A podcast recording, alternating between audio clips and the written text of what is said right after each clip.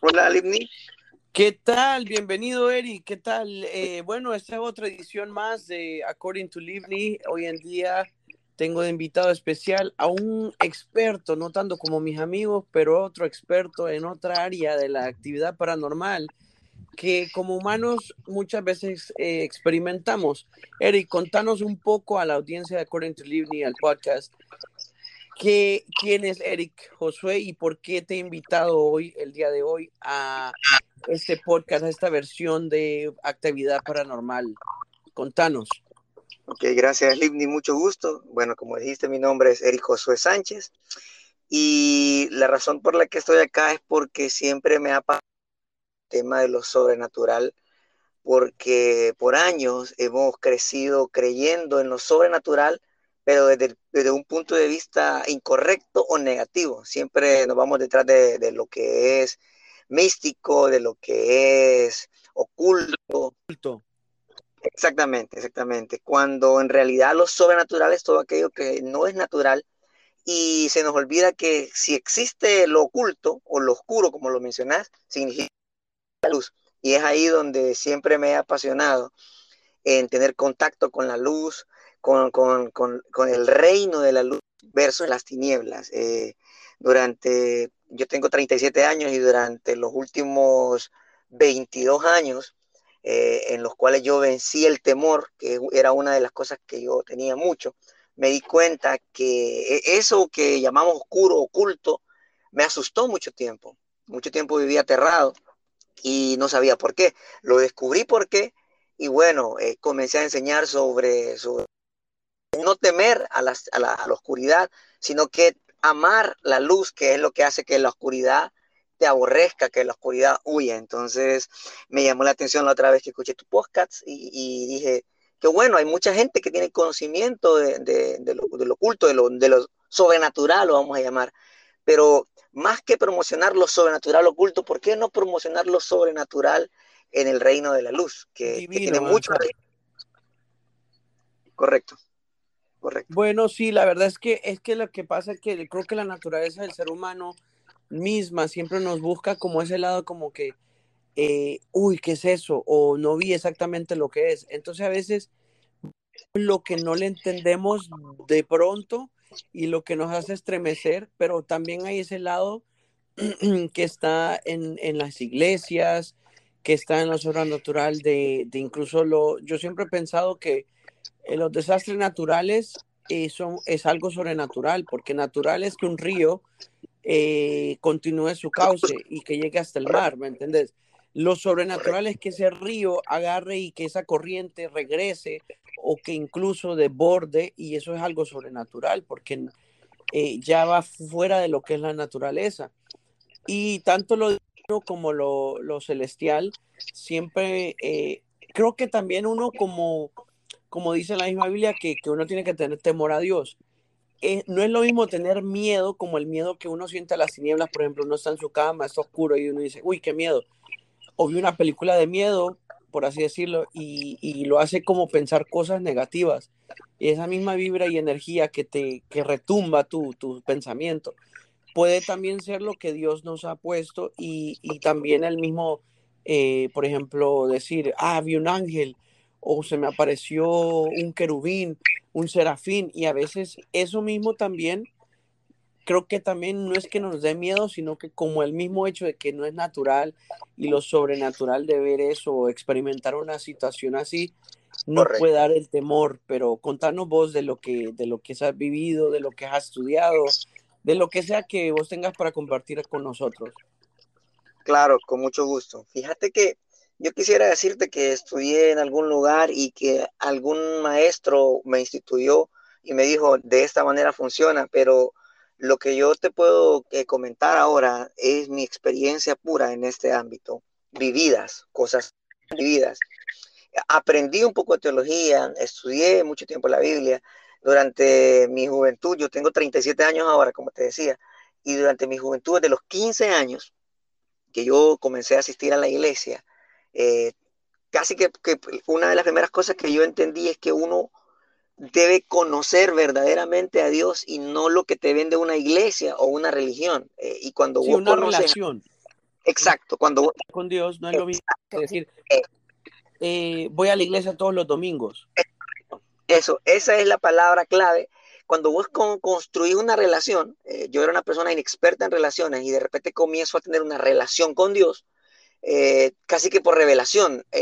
sabía qué hacer, qué cosas no hacer, qué cosas no decir, y comencé a experimentar muchas cosas. Y la primera cosa a la que yo tuve que enfrentarme cuando comencé a tener una relación con Dios fue al miedo, porque yo desde muy pequeño recuerdo que había atormentado por pesadillas, pesadillas donde yo veía unas cosas que en mi vida, ahora con la edad que tengo, comprendo todo lo que vi, por qué lo vi, pero yo cuando tenía de 0 hasta 10 años, 11 años, que yo sufría de constantes pesadillas, de cosas, de, de, apariciones, de sueños muy terribles, eso que mencionaban ustedes. Demoníaco, me imagino. Exacto, exacto. Yo no sabía de dónde venía. Era un niño, yo no tenía ninguna puerta abierta que yo hubiera permitido pero existen herencias ancestrales que desconocemos, que están sobre nuestro apellido, sobre nuestra sangre, tanto por el lado de, nuestra, nuestro padre, que son puertas abiertas, que reclaman a esa persona y antes de que la persona despierte, comienzan a reclamarlo para que no entre al camino correcto y como para seguirlo temorizando. Entonces, cuando yo tengo este encuentro con el Señor a los 15 años, comienzo a vencer el miedo y, y yo, por ejemplo, no yo no podía estar en la oscuridad, era una cosa terrible. Yo veía muchas cosas. Yo recuerdo en 1994 que, que, en Honduras estaba el tema de los apagones. Yo recuerdo que cuando se iba la luz por las noches, pasaba claro, yo pasaba, yo sufría. Yo veía que de mi techo, del, del, techo, si pasábamos con vela, yo veía que yo, yo esperaba que la vela se, no se apagara para dormir, porque yo veía que el techo de mi cama, del cuarto donde yo estaba, literalmente había como una boca llena de dientes que, que sacaba como una mano que me agarraba del trujaba, entonces yo me tapaba de y yo pensaba que la comida... No dormías, pasabas desvelado. Exacto, y con aquel gran calor yo estaba arropado de pie a cabeza, era una cosa espantosa. Y yo me despertaba en las noches, tenía tormento, en la noche me despertaba en la madrugada y veía cosas que yo no me explicaba, yo era un niño. Yo recuerdo que en aquel tiempo, pues lo, lo que estaba de moda en la televisión, que mi los cazafantasmas, eh, dibujos animados que no tenían tanta ah, invocación directa de demonios como ahora, pero igual y eso como que abría un poco más fuerte. Entonces yo comencé a, entrar a la escuela, el duende que la sucia, y yo me asustaba más. Entonces, claro, peor miedo, exacto, el, porque el miedo se alimenta de miedo. Entonces, cuando yo dejo de tener temor, entonces ya dejo de alimentar ese miedo. Y el miedo es como que abra una puerta para que entre algo. Entonces, a vos temes, viene sobre vos. Entonces, fíjate que hay un versículo en la Biblia que eso de, eso habla. Eh, creo que Jesús le dijo a alguien y le dijo, tengo miedo de que me vaya a suceder esto. Y lo que temió, dice, fue lo que le sucedió. Fue a Job, en, su, en su narrativa sobre su estado. Job fue un hombre que le pasó tenerlo todo, Satanás lo pidió para probarlo y le en, sus, en su narrativa, en el capítulo 2, él dice, lo que temía sobrevino. Entonces, él decía, una temor y aquello que temía sobrevino. Y Jesús dice algo muy interesante, revela al apóstol en primera de Juan 4, 18, él dice que en el amor no hay temor, sino que tu amor echa fuera todo temor. Cuando yo comencé a, a entender el amor de Dios, como te decía, la primera cosa que se fue de mi vida era el temor. Temor a la muerte, temor a, la oscuridad, temor a cosas que uno... Eh, es increíble nuestro pueblo, en, santos que lloran, en, brujas que salen, pero no tienen vacunas. Entonces, ese misticismo, cuando entendés el amor... Qué ilógico es, ¿verdad? Exacto. La gente cree más en un chancho que convierte en, eh. en señor a decir, me voy a poner una vacuna para no enfermarme o para que no me mate la enfermedad. Y, eso es parte del oscurantismo espiritual en que vivimos, porque no hemos tenido una, una enseñanza clara, porque nos enseña esto, porque eh, en algunos casos la religión ha sido como, mire, usted no entiende algo, pero usted solo órele a Dios. No, alto, espéreme.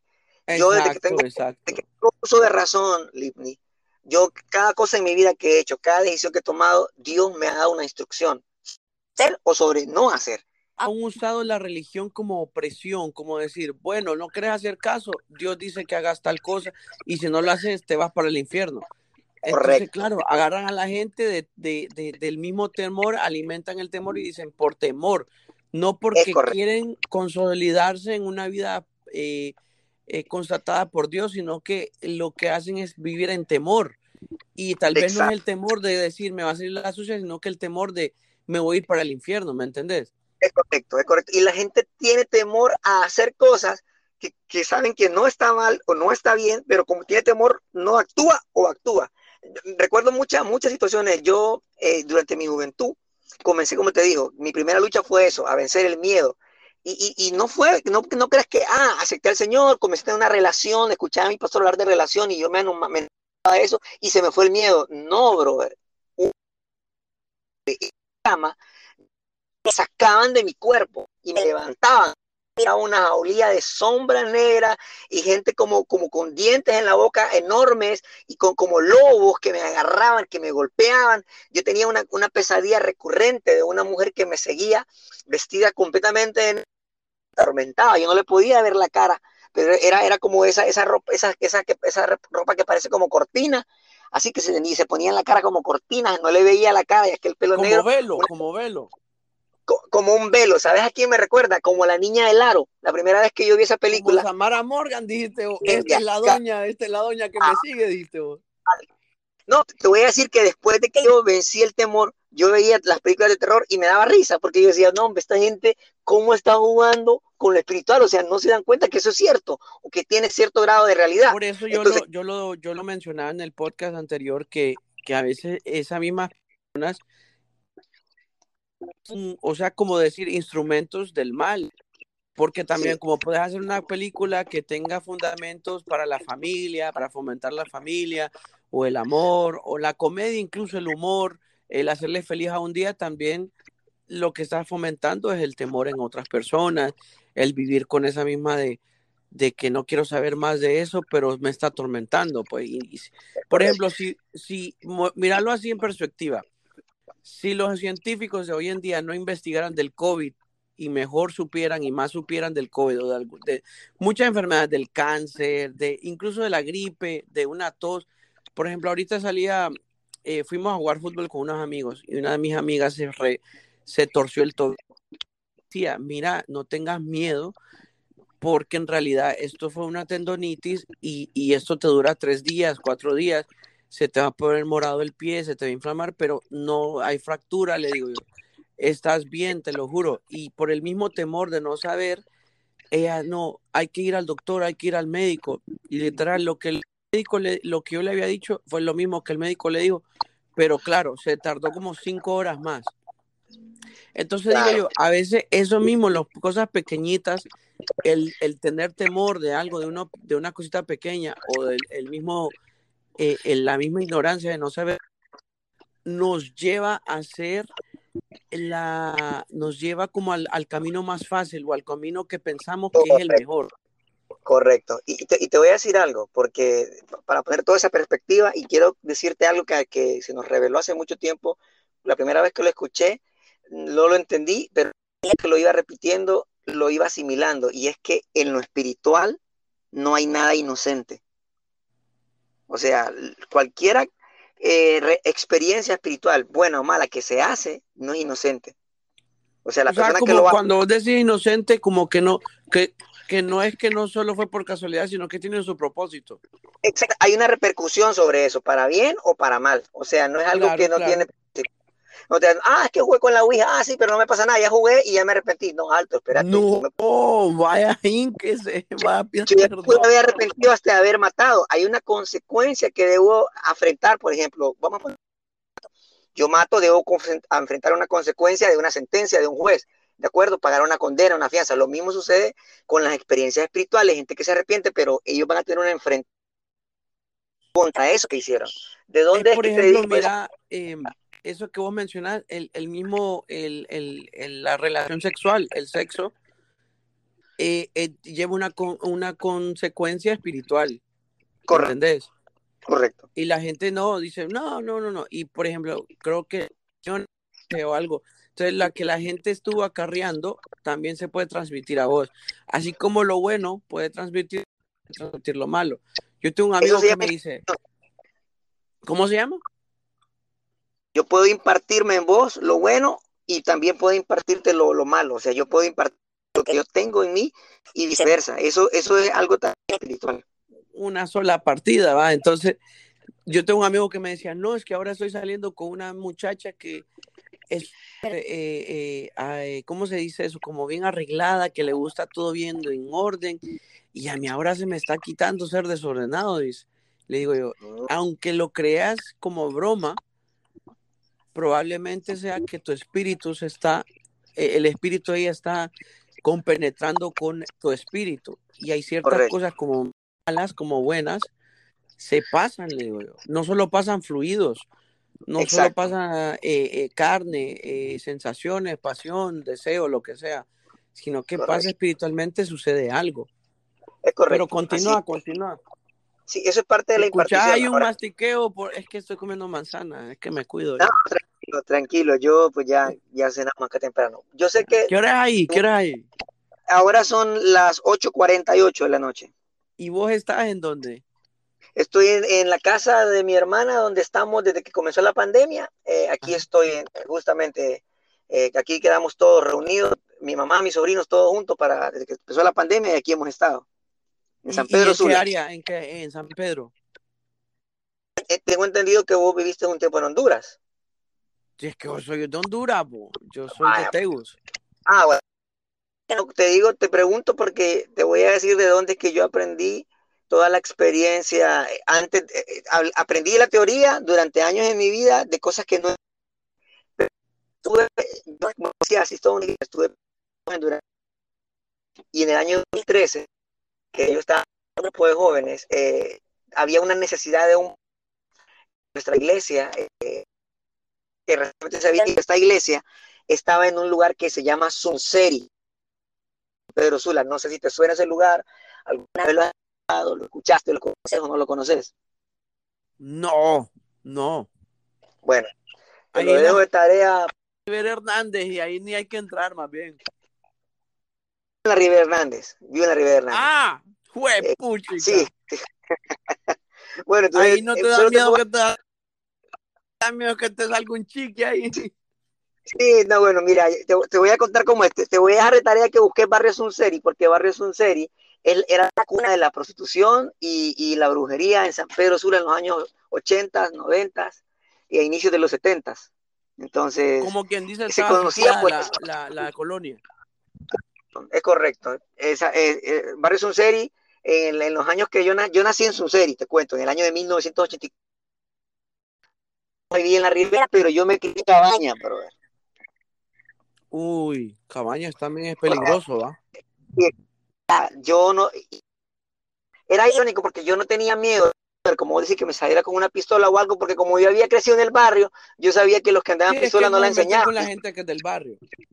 No, no, y, y, pero yo estaba en un grupo de los que era como protegidos porque yo era el único de todo el barrio que iba a la escuela, que estudiaba, entonces ellos como que cuidaban eso, aparte tenía un familiar ahí que era el temido, entonces eso me daba una sobreprotección.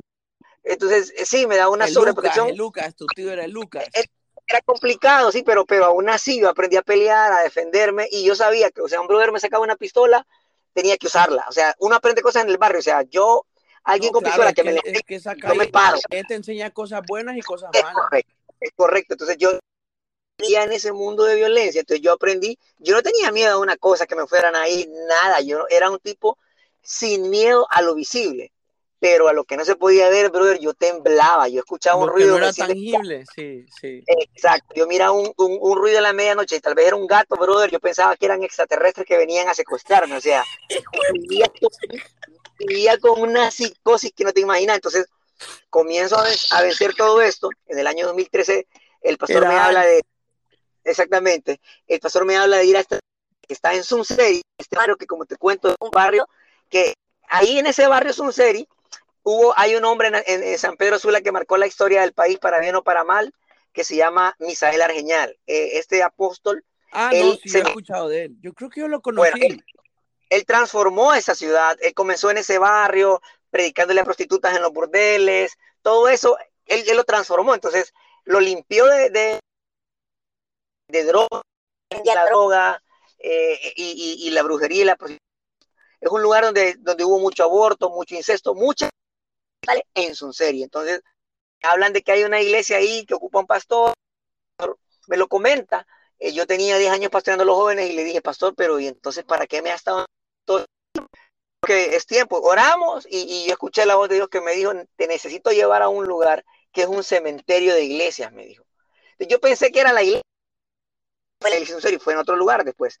Pero yo llego ahí, lo primero, una reunión con los líderes, con la gente que yo me presentaron, miren, ser el pastor, yo soy soltero, eh, estaba pastoreando jóvenes, y, entonces no calificaba para ser un pastor por experiencia de, de, currículum, pero sí por experiencia de lo que Dios te da. Entonces, mi pastor me envía, voy al lugar, y en la segunda reunión que reúno a mis líderes, era una, era una casa de madera, de esas que, parecían de, novela de miedo, la, iglesia, porque era un lugar que estaban rentando que parecía una, una madera, brother, horrible. Parecía que, iban a llegar los Warren. Sí, sí, como la, casa de, este brother, de, famoso, de, la película de terror de Norman, de Norman. ¿De Norman?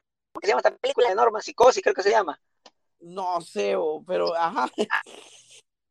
Que, que la mamá era la mala, no recuerdo cómo se llamaba esa película se me escapa el nombre. Yo he visto muchas películas de terror, por lo que te digo. Después de que las aprendí, aprendí a ver, no temo, pero tampoco que las, las frecuento. Lo que te quiero decir es que llego a la iglesia, estoy ahí, brother, y estamos en la reunión orando con la gente, y de repente, enfrente de la puerta, yo estoy viendo una mujer que viene caminando, envuelta como en bolsas.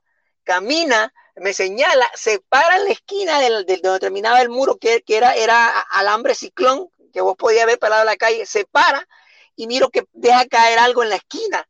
Y acto seguido, todos los hermanos están orando a ellos, ellos están con su cabeza hacia abajo, yo estoy orando como, como diciendo, bueno hermano, ya nos vamos. Entonces yo estoy orando con ojos abiertos y orando, Señor, y veo que ella se agacha, pone algo, y cuando se da la vuelta, ¡puf! desaparece. Desaparece ahí. Entonces yo guardo la calma. Bueno, hermano, hermano, mire. No, porque no puedo, no puedo hacer aquí, yo soy el líder, dijiste, tengo que Sí. Tengo que aguantar aquí el... yo tuve que decir, mantener la cordura porque como te contaba, tal vez no, no tenga el tiempo suficiente para decirte cómo la espiritual... Eh, Lo tuyo eh, fue como cuando te golpeas en, en, en, público y caminas como que no pasó nada, pero te duele. Es correcto, entonces yo, yo tenía que mantenerme la estado de, estado de brujos. Entonces, llego, veo eso, pues terminó la reunión, entonces yo le dije al hermano, miren hermano, yo porque no sabía el tipo de gente que yo tenía a mi alrededor, apenas lo venía conociendo, entonces, ¿cómo le a alguien que está viendo nadie ve? yo la estoy viendo con ojos abiertos. Yo no tenía los ojos cerrados, yo no estaba en un éxtasis de danza o de júbilo, yo estoy con mis ojos, como, así como estoy ahora con vos, así hablando, oraba nada más y viendo lo que está ocurriendo enfrente. Entonces les digo a los hermanos, hermanos, mientras estamos orando acaba de pasar esto, vamos, salgamos. Les dije ellos, salgan, salimos, les dije, hermano, eh, aquí afuera en la esquina vino una mujer, hizo esto, la mujer anda vestida así, así, así. Les dije yo, tráiganme algo para romper el suelo. Esa mujer puso algo aquí en la esquina. Brother, y comenzamos, o sea, no, te estoy hablando que está, luego está la acera que se formó en el pavimento, ahí hay tierra, pero ahí no se ve señal de que hayan cavado. Entonces comenzamos a, a romper Ah, ya entendí, es que vos lo que viste fue una revelación de, de antes. De algo, que, había sucedido antes. Está pasando, sí, antes, pasó antes, o sea, como te digo, no antes, pero Dios te lo reveló para que vos hicieras, eh, eh, quisieras la acción. Es correcto, es correcto, pero ella todo el tiempo, la mujer esta no dejó de verme. Ahora quiero explicarte algo que entendí cuando, cuando te hablo de algo que yo entendí con el tiempo, Litni. El tiempo para Dios no es lineal. O sea, nosotros tenemos, medimos en línea. El tiempo es pasado, el tiempo es presente y el tiempo es futuro, ¿correcto? Dios no lo mide así. Si Dios te dice, por ejemplo, en la Biblia dice que cuando Dios dijo, sea, Él está hablando en presente. No existía luz. Y cuando Él sea luz, dice que fue la luz. Está en tiempo pasado. O sea, no sé si me voy a entender con que quiero transmitirte. Sí, no, yo entiendo, yo entiendo, yo, entendí ya medio hace, hace un rato entendí de eso. Y para que los oyentes también sepan que cuando Dios dice algo, eh, Él no habla en, la línea de tiempo que nosotros manejamos. Él me puede decir algo sobre vos, yo te puedo decir algo, fíjate, Limni, que vos, el Señor me dice que vos en tal fecha, y Dios me lo está diciendo a mí en este momento, pero a vos te pasó en un tiempo pasado, pero para mí es presente, y tal vez para los que escuchar es futuro, porque entonces ese, eh, Dios lo ve como un punto y mira, nosotros por ejemplo, mira, miremoslo así, por ejemplo, yo puedo tener ahorita 27, 28 eh, años, tengo 28 años, pero por ejemplo, yo viví una vida diferente a, la, a otra persona que tenga 28 años. Entonces todos vivimos diferentes vidas. Por ejemplo, cuando la gente dice, ay, tenés 30 y no te has casado, o tenés 30 y no te has graduado de la universidad. ¿Por qué? Porque todos vivimos diferentes, estamos viviendo nuestra propia carrera de vida. Entonces, ¿qué pasa con eso? Es lo mismo que pasa con... Eh, es con la música, por ejemplo, con la música. Lleva un man que lleva cantando de los 15 años y nunca le pegó nada. Y de repente sale alguien de 32, ¡pum! Le pegó todo lo que sacó y se subió. El man que iba desde los 15, nada que, que sale. Y de repente como a los 40, como, a lo, como los bookies, ¡pum! Es que se hacen para arriba, ¿me entiendes? Y, o le suena algo, le suenan las músicas. Sí, cada uno tiene diferentes vidas. Correcto, correcto. Entonces, para, para que volvamos a ese punto del que te, te quiero hablar, yo en ese momento pude ver algo que había ocurrido o que estaba ocurriendo, no necesariamente ella lo pudo haber hecho antes, pudo haberlo hecho de manera astral, ella pudo haberlo hecho de manera porque, porque también se me ha permitido, eh, eh, no, no quiero que satanices la palabra astral, tal vez es el concepto que conocemos, pero a la experiencia en que puedes salir de tu cuerpo, eso Dios lo hace. Dios te puede sacar de tu cuerpo para mostrarte cosas en tu espíritu porque no te puede mostrar en tu cuerpo cosas que no son de la carne. O sea, él ocupa en tu espíritu las cosas que son del espíritu. No sé si me voy a entender. Sí, claro, claro. Bueno, claro, eh, yo, te entiendo, yo te entiendo. Ok, ok, esa experiencia yo la he tenido, que en mi espíritu Dios me ha sacado, me ha llevado, te estoy hablando de hasta otras ciudades, a otros países. Vamos a ponernos técnicos, yo te digo que eso se llama de, de deslo, des, puchica, ya me trabó la lengua. Desdoblamiento. Bueno, yo no lo conozco como desdoblamiento, yo lo conozco, yo lo conozco como que el Señor te lleva en el espíritu. Pero si hay un término técnico, llamémoslo de esa manera. Dios lo puede hacer, Dios puede ponerte incluso físicamente en un lugar. Entonces, lo que te quiero decir es que yo tuve muchas experiencias de esa. primero, eh, que Dios las permitía, ¿no? Porque yo no sabía, porque era como un entrenamiento para mí. Luego llegó a su serie a pastorear, comencé a pastorear gente que estaba sumisa bajo la brujería. Luego comencé a tener aquellos ataques de brujos que me atacaban, que me decían cosas, que me mandaban gente a la iglesia, que eh, hacían cosas. Entonces, una de las primeras cosas que los brujos intentaron hacer conmigo allá fue asustarme, pero no podían asustarme porque yo había vencido el miedo. Claro, canalizaba. Ellos tenían miedo, ellos corrían. Yo les decía, no tengan miedo decía yo, ¿cuál es el, por qué tiene miedo? Entonces, ¿qué es lo que nos hace temer? Lo que escondemos. Las situaciones de pecado, las situaciones de, violencia o de injusticia que estamos haciendo, sabemos que como los trapitos al sol, decís vos. Es correcto, es correcto. Uno como que, no, aquí me van a destapar, dice uno. Pero chica, en esa situación, es correcto, como, como, como el caso Pandora, que ahorita está esa situación ahí caliente, entonces, cosas así. Lo mismo sucede en el espíritu, por eso te decía, lo, que pasa en lo natural solo es un reflejo de lo espiritual. Entonces yo comienzo, Livni, a tener esas experiencias espirituales eh, y a, entender la Biblia de una manera diferente. Y, pero hay un versículo que siempre, una historia que siempre me, me, sustentó esto que te estoy contando, porque nada que te vaya a decir es mía, sino que eso está en la Biblia. Hay una historia en la Biblia donde el pueblo de Israel está sitiado y hay un profeta de turno. El profeta de turno se llama Eliseo. Eliseo tiene un, ayudante que se llama Giesi y el pueblo está sitiado. Lo había, el ejército enemigo lo había sitiado, Israel no podía salir de su casa, estaban sitiados. Y entonces el profeta un día salió, salió y entonces eh, esto estaba en Segunda de Reyes capítulo 3, si no me equivoco. Y el profeta le dice a, a Giesi, vamos a la batalla. Entonces salen al campamento y cuando Giesi ve el ejército alrededor, se asusta le dice, Señor, pero nos van a matar, porque, porque cada plan que el, enemigo, el, enemigo de Israel tenía, el profeta se lo decía al rey, miren, no hagan esto o hagan esto para que pase esto.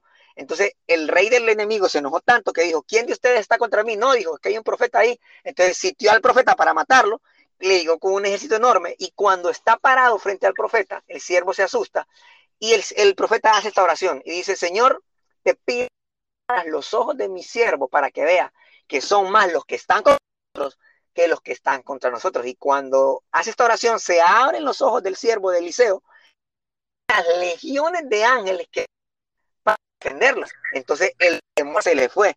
Entonces yo sí esto presente y entendía que por, por cada enemigo que se levantaba, hay un versículo en, Deuteronomio que, que, Dios le dio al pueblo de Israel, como dice, uno de ustedes va a perseguir a mil. Entonces yo decía, yo puedo con mil o sea, con mil legiones, con mil, con mil demonios que están atacando. Entonces yo decía, pero con dos puedo contra diez mil. Entonces, por eso siempre la importancia de la oración en, en grupo. Y acorparse, porque uno persigue a mil y dos pueden perseguir a mil, pero y así nos juntamos tres, podemos hacer huir completo. Entonces, yo tenía siempre eso presente en mí. No te voy a decir que no tenía temor de las situaciones. Un día, Libni, llegamos a la casa de, un, de una persona de mi iglesia que estaba atormentado, atribulado, con un serio problema. Estamos sentados en la sala de la casa donde ellos estaban rentando. Yo me siento en una silla en la sala y yo veo de espalda que tienen como una imagen, ¿no? Yo no soy, gracias no mi una religión, pero yo, las imágenes y yo no nos llevamos bien.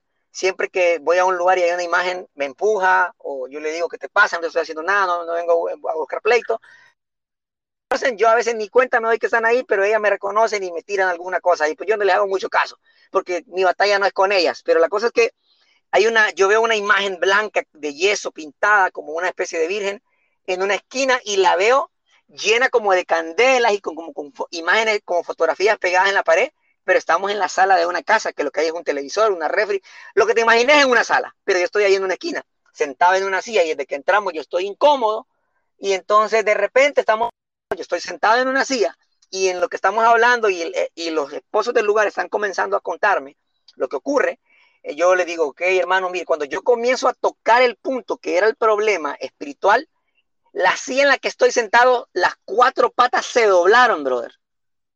O sea, cuatro patas se doblaron. ¿Te, caíste entonces? No, no, no, no, porque es que la silla se quiere. Estoy hablando que las cuatro patas de la silla se doblaron. Al mismo tiempo las cuatro se doblaron. Yo peso 71 kilogramos y en ese tiempo pesaba tal vez 69. O sea, 140 libras. 140 libras y mido 1,70. O sea, soy delgado. Soy delgadito. 30, 150, estoy ahorita estoy en 156.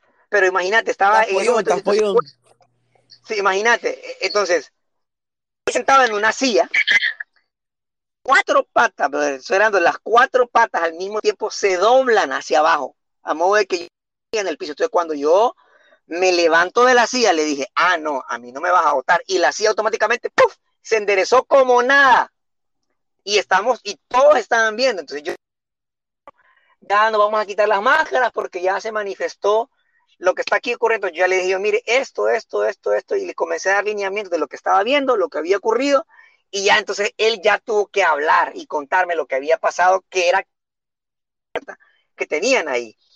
Entonces, yo aprendí muchas cosas, la teoría eclesiástica, pero que me tocó vivir en la realidad práctica del pastorado en Sunset y un lugar infestado por brujos. Luego los brujos me mandaban cosas y aunque creas, la mayor defensa que tenía yo eran los mareros. Porque ellos, ellos sí reconocen la autoridad. O sea, los mareros me veían y ellos me saludaban como que yo era comandante en jefe y decían, no se metan con ese pastor. Así, brother. Yo salía a las 10, 11 de la noche, no tenía carro en aquel tiempo, agarraba un taxi en el bulevar y me venía a mi casa. O sea, yo era loco, imagínate, 11 de la noche en un barrio caliente, agarrar un taxi para regresar a mi casa de la Ribera, para que veas. No. hubo una noche que... Eso sí es tener valor. Bueno, e, eso es creerle a lo que, eso es hacer lo que Dios te manda, porque es otra cosa. Si haces lo que Dios te manda, Dios te respalda. Uno yo no agarraba taxi porque me, tocaba con la gente la, la necesidad y todo lo demás. No podía agarrar taxi y de repente un taxi llegó. Yo me iba a quedar en otra casa. Eh, entonces llegó y de repente me dijo, eh, Entonces yo le dije, ajá, y para. Y eso no. Entonces ya me preguntó dónde iba, me dijo cuánto me cobraba. Y cuando estábamos por llegar como a tres cuadras de donde yo estaba, me dice, mire, me dice, usted no me conoce a mí, pero a mí el jefe de la AMS me mandó a traerlo y me dijo, anda la y, lo llamaron por teléfono, o sea, le dijeron, sí, sí, ya lo llevo, ya voy a llegar, ya te vuelvo la llamada. Y, y el tipo, un taxista tomado, y me dice, mire, Andame a traer el chiqui, hijo, anda a traerme el esperate, esperate, entonces el taxista le dijo, sí, sí, ya lo voy a entregar, ya lo llevo, ok, Entonces me dijo, mire, me dice, usted no, usted no me conoce a mí, pero yo sabe por qué vine, porque yo estaba en tal lugar y llegó un, una bandera en bicicleta, me dijo, y me dijo, anda a dejar al pastor a la casa y regresas, tienes tanto tiempo para ir a traerlo y te venís. Y él me fue a traer porque los mareos lo mandaron para que me fuera a dejar a mi casa, brother.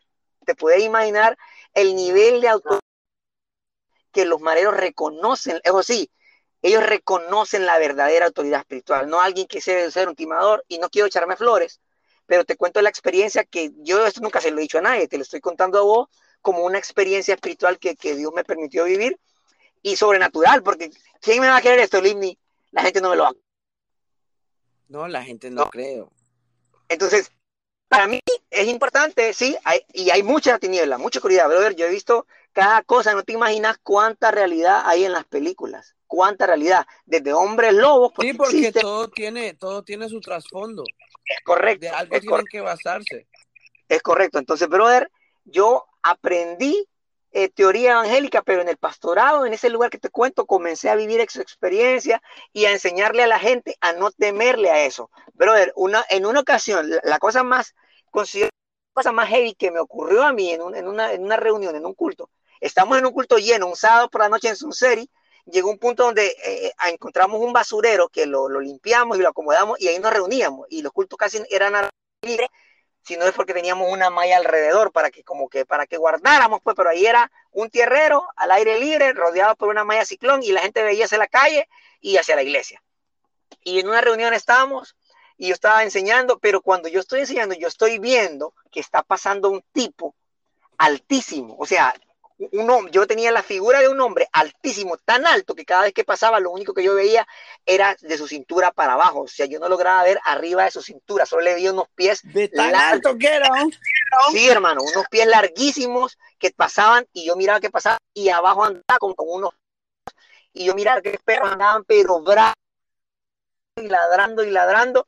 Entonces el tipo se lo, pero enorme, o sea, yo veía el techo de la iglesia, la galera que habíamos armado ahí, y solo le veía los pies, unos pies largos, larguísimos. Brother, pero llegó un punto donde andaba con aquellos perros bravos y yo veía a una persona dentro de la iglesia que estaba toda incómoda, va a molestar y va a molestar. Yo la veía, yo estaba comprendiendo la palabra y la veía que estaba todo a hablar, a todo a hablar, a todo a hablar. Pues no decía nada. De repente, brother, yo veo que este tipo no aguantó estar paseando alrededor y para, para como para acercarse, ya o sea, ya se hizo de la estatura ya lo vi con un puro, con un sombrero. Ah, le dije yo, ya te conozco, ya te he visto antes. Era un tipo, creo que se llama, no recuerdo. tal vez sí lo vuelva a ver, pero que era uno de esos santos, que, le gusta el vicio, que le gusta el juego, la, chica y todo ese tipo de cosas. Brother, esa noche, yo no sabía, esa noche había llegado a la iglesia las tres personas que eran las fuertes en vender chicas ahí en la iglesia. Y esa noche ellas Oye, me yo no sabía, bro. Que no es que sea, no es que sea malo, malo. El, tema es que ¿Qué se peor, comprar chicas o venderlas? Ambos, brother. En ambos estás ahí incurriendo en una situación ilegal, porque es que no es tanto la chica, sino. ¿verdad? Exactamente, esto es, es, lo que vos pones eso, eso, y eso es lo malo. Le pones la fe a eso. Sí, se te vuelve tu Dios. Es correcto. Endocias a la, a la chica. Correcto. Entonces, ¿qué sucede? De repente el tipo se me hace pequeño, se me acerca, ya lo veo que los perros están tranquilos, pero me sigue viendo, o sea, como retándome, pero no puede poner un pie, o sea, el tipo está en la calle, no entra. Entonces, como vio que no entró en todo el momento, un punto donde yo vi el tipo le los pies, que cuento que estaba todo a molestar, y empezó aquella mujer como a gritar y a hacerle epilepsia, que no era epilepsia. Ojo, no, era pues epilepsia, porque la epilepsia y comenzó y comenzó y todo el mundo y el temor y todo el mundo ahora no, yo le dije, no, no, no, yo no estoy orando. Le dije a todo el mundo, apártense. Entonces vine yo, me acerqué y le hablé y le dije, estás con de lo que hiciste, que has estado haciendo toda la reunión y pues atacándole. De lo que hiciste, podemos ayudarte. Si no, no puedo hacer nada. Y ella me decía, de alguna manera, ya después la chica me dijo, no, sí, y ya me contó que la mamá de ella es una gran bruja en el lugar donde ella, ella venía de una aldea de Choloma y que la mamá era bruja. ¿Qué te parece? Sí, exacto. Sí, es que ya va, ya tiene como, ya vas encadenado con eso, pues. Es correcto, es correcto. Entonces, todas esas situaciones espirituales, la gente la ve como, ay, no, y, como que respetan, no, miren, yo, yo quiero decirles algo, yo no es que sea espiritual, pero la Biblia dice, y, y esto fue lo que Jesús les dijo a sus discípulos cuando se iba, Él les dijo, y a los que creen en mi nombre echarán fuera demonios. O sea, la primera característica de un Cristo es que si cree en él, echará fuera demonios. Vos puedes leer la gran comisión en Marcos 16, en Mateo 28, en los últimos versículos, Marcos 16. Ese es chamba, ese es chamba. Dice, dice, Jesús predica el evangelio, a predicar toda criatura. Y a los que creen, oí bien, a los que creen, y comiencen a enumerar, a los que creen, dos puntos. Eh, número uno, en mi nombre, echarán fuera demonios. Sobre los enfermos y la mano y sanarán. Hablarán nuevas lenguas si hubieran bebido cosa mortífera, que eso es lo que te quiero hablar ahora, no les hará daño. Brother, llego a Sunseri, llego de un y todo, y la primera instrucción, si yo hay algo en lo que soy débil, brother, comer. Yo primero como y después pregunto qué era. O sea, yo, solo que no se mueva. A pesar, a pesar de tus 140 libras. Sí, sí, sí, sí, Claro, hago bicicleta, hago pelota, pero, pero eso sí, brother, llego a Sunseri y lo primero que Dios me dice es, no quiero que le comas nada a nadie en ese barrio. y yo dije, pero ¿cómo así? O sea, yo dije, pero ¿cómo así? y ahí, brother, a la dijiste, me puede más el hambre, dijiste. Sí, voy a casa y la gente te decía, pastor, ¿quiere comer? Y yo me decía, vas a comer a nadie. Brother, de ahí un día llega una hermana que el Señor le hizo un milagro eh, y la familia me invitan, me invitan a la casa entonces, y cuando está la comida, entonces yo qué hacía, como en ese momento recién comenzaba con de los, de los brackets, entonces yo siempre le decía a la gente, fíjese que no puedo comer esas cosas porque me duele y que no sé qué. Entonces yo siempre andaba como que, como que una fruta y, como que leche, como para un licuado. Entonces, y tenía una hermana de mi confianza extrema que yo le decía en, en, los convivios que ella fuera a cocinar y que ella me hiciera mi comida porque yo no sabía por qué. Lo que te quiero contar es que llegamos a, esa, a esa casa, a esa gente que te digo, brother, y cuando llegamos a ese lugar, era la mujer que había ido a hacer el entierro que te conté. Era la mamá, era la bruja más grande del barrio, que la hija lleva a uno de sus hijos, Dios le hace un milagro y me la voy a topar allá. Y lo primero que ella me ofrece y me lleva la comida, la señora esta. Entonces, claro, cuando yo la veo, la reconozco y sé quién es. Ah, esta fue la que, ¿te acordás que te conté una historia, no? De la que la vi que pasó enfrente y enterró una cosa. Sí, bueno, sí, ajá, exacto. Es de ella, en la mesa de ella, y me da comida. Y vos dijiste, oh, ya mejor me voy al chino en la esquina, dijiste vos, allá, aunque sea ratita. Sí, entonces andaba una papaya y le dije a la hermana, mire, hágame este licor de papaya, y yo le dije, mire, me disculpo que no puedo comer, pero fíjense que estuve en un ayuno, dije una historia que no era mentira, pero tampoco era cierta. Y le dije, y como soy con que no puedo comer algunas cosas, etcétera. Entonces, pero ella te reconoció, si hizo la de a peso. No, ella estuvo toda la reunión, pero enojadísima, empurrada. La señora ni siquiera me daba la cara, hasta que al final ella no soportó tanto que, o sea, ella pensó que yo iba a llegar a orarle, a arrepentirle. Nada, nada, brother. Hasta que al final, el, el hijo mayor de ella, que, que bueno, esas cosas porque Dios le resucitó al Hijo. Yo visto yo mismo soy producto de una resurrección, yo estuve y me devolvió, el Señor me dijo, no, regrese papito. ¿Cuánto? El domingo. Puchica, ya, ¿qué, ¿qué pasó? ¿Cómo, cómo te... Cómo... Espérate que tenemos